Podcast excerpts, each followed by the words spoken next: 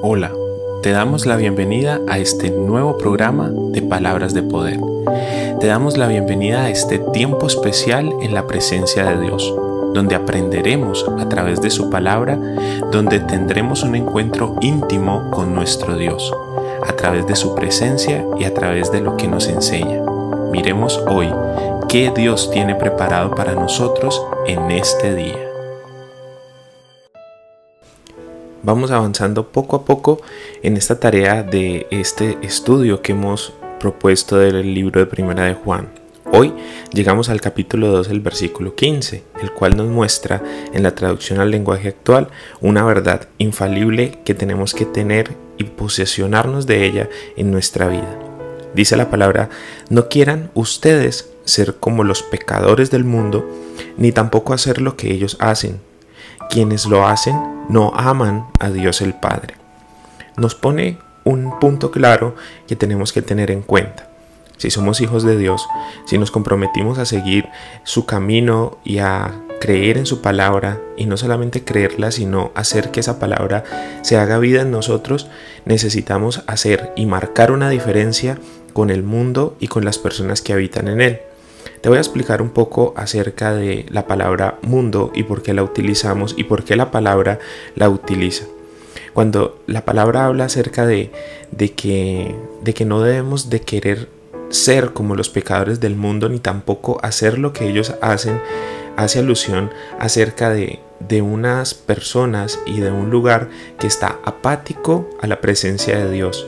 Hace alusión a un lugar que está apartado y que está lejos de lo que Dios quiere y del propósito que Dios tiene para cada una de las personas. Entonces cuando la palabra de Dios nos habla acerca del mundo, nos está haciendo énfasis a este gobierno de las tinieblas sobre esta tierra hacia cada una de las cosas que van en contra de la voluntad de Dios, esa perversidad que se mueve. Entonces el mundo dicta cómo te tienes que vestir, el mundo dicta qué teléfono es el que tienes que tener, el mundo dicta en qué restaurante o en qué tienda es que debes de comprar, cuáles son las cosas que están de moda, cuáles son las cosas que te van a hacer que seas aceptado, cuál es la verdadera belleza. Supuestamente el mundo te dice quién es, quién es lindo o quién es feo, porque todo esto tiene unos parámetros eh, de acuerdo al mundo.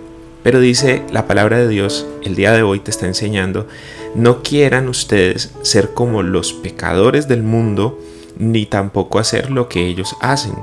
Entonces es no tener nuestra vida comprometida a llenar esos parámetros del mundo, sino que empezar a volcar nuestra vida a llenar los parámetros de la palabra de Dios, lo que Dios nos muestra a través de su santa palabra, lo que Dios nos enseña a través de lo que está escrito, y así tener en nuestra vida la santa y la perfecta voluntad de Dios. Cuando habla acerca de los pecadores del mundo, habla acerca de las personas comunes, corrientes, que no han aceptado a Cristo como su Señor y Salvador, que siguen muertos en sus delitos y pecados, que siguen siendo practicantes del pecado. Entonces nosotros no podríamos querer parecernos a ellos o no, queríamos, no querreríamos eh, tenerlos como ejemplo porque son personas que niegan la presencia de Dios, que están apáticos a Dios, que están alejados en lo que hacen, lo que dicen, en todas las partes de su vida, sean físicas o morales o sentimentales, están apartados de la presencia de Dios. Entonces nosotros no podríamos pretender querer ser igual a estas personas. Entonces por eso no es bien visto que un hijo de Dios tenga, digámoslo así, ídolos, cantantes o actrices o actores o futbolistas, porque son personas que están alejados de la presencia de Dios. Entonces no deberíamos buscar ser iguales a ellos, no deberíamos pretender ser iguales a ellos. Entonces, o que, o que nosotros tengamos un sentido de admiración por ellos, porque son personas que van en contra de lo que nosotros estamos creyendo y en contra de lo que nos está enseñando la palabra de Dios. Entonces se puede considerar que son unas personas pecadoras alejadas de la presencia de Dios. Tú y yo somos personas pecadoras, pero estamos cerca de la presencia de Dios, cerca de ese que justifica nuestras, nuestras vidas y que perdona nuestros pecados. Entonces, tú y yo cometemos errores, sí los cometemos, tú y yo pecamos, Sí, pecamos, pero tenemos un justo juez y un abogado delante del Padre y ese se llama Jesucristo. Entonces nosotros venimos a su presencia reconociendo nuestra, nuestra condición de pecadores, reconociendo que nos hace falta mucho para estar a la altura del varón perfecto, que necesitamos ser moldeados, que necesitamos ser enseñados.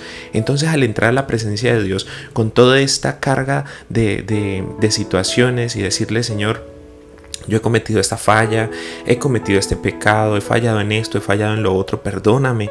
Él dice la palabra que cuando nosotros confesamos nuestro pecado y nos apartamos de él, pues hallaremos misericordia. Y que cuando confesamos nuestro pecado, Dios es fiel y justo para perdonar nuestro pecado y para limpiarnos de toda maldad. Entonces no podemos pretender ser igual a esas personas que ni siquiera tienen el conocimiento de acercarse a la presencia de Dios y arrepentirse por su maldad, sino que siguen viviendo, siguen moldeando y siguen acumulando maldad sobre maldad, iniquidad sobre iniquidad, pecado sobre pecado y no tienen conciencia de, de, de esta gran maravilla que es el ser perdonados y el ser libres a través de la presencia de Dios. Y tampoco hacer lo que ellos hacen porque pues si entonces ellos tienen unos autos súper costosos, porque eh, tienen muchísimo dinero, porque el enemigo les ha enriquecido de una manera eh, abundante, entonces nosotros vayamos a sentirnos poco, a sentirnos menos y a querer ser así como ellos.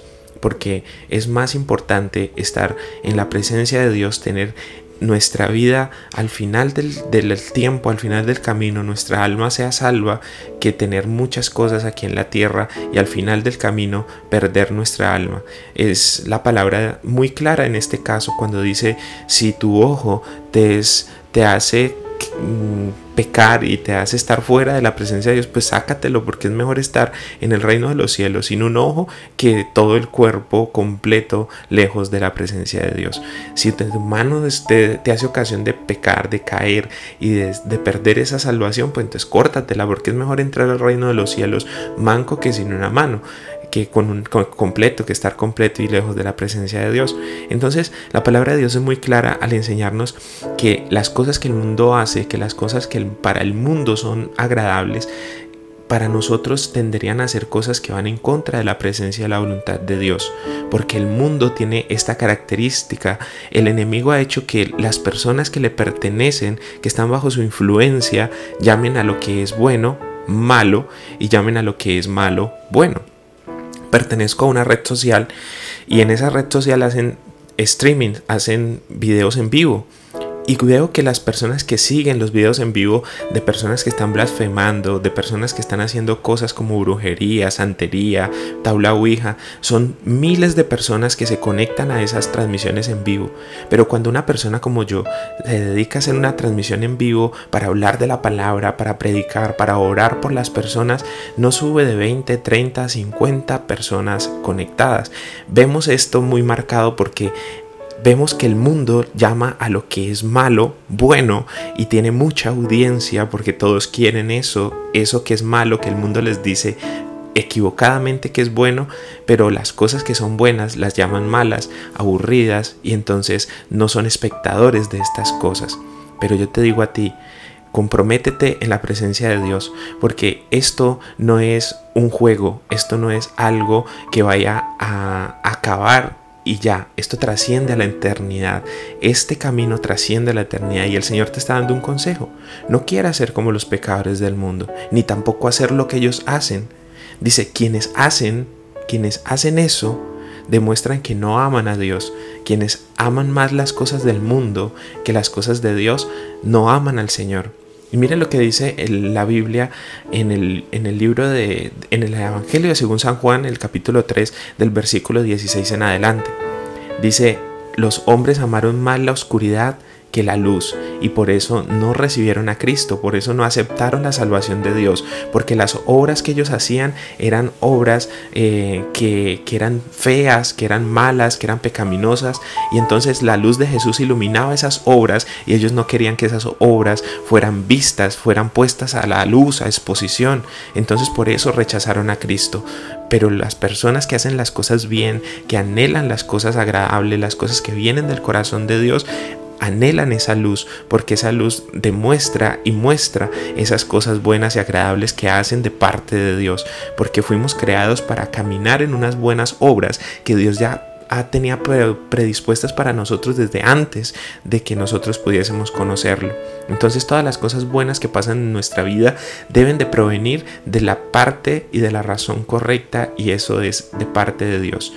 Te animo a que pongas tu confianza en Dios, a que no pongas tu mirada en las cosas del mundo, en las cosas que hacen esas personas pecadoras del mundo, en lo que ellos pueden conseguir, en la fama que pueden llegar a alcanzar.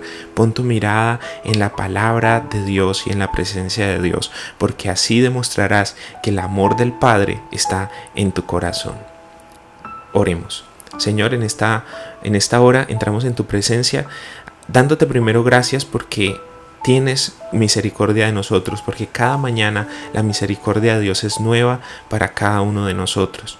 Gracias Señor porque tenemos un plato de comida sobre nuestra mesa, porque no nos hace falta absolutamente nada y porque vivimos confiados en que tú harás por nosotros grandes cosas. Gracias Señor porque a través de tu presencia aprendemos y entendemos grandes misterios, grandes verdades como esta. Señor, ponemos esta palabra de hoy en tus manos y declaramos que nos ayudas a caminar en ella, nos ayudas a hacer que esta palabra se haga vida en nuestra vida. Enséñanos, Señor, a no querer esas cosas que hacen los pecadores de este mundo. Enséñanos a no poner nuestros ojos en lo que ellos hacen, en su fama, en su dinero. Ayúdanos a poner nuestra mirada en las cosas eternas, en las cosas que verdaderamente tienen trascendencia al final de nuestra vida.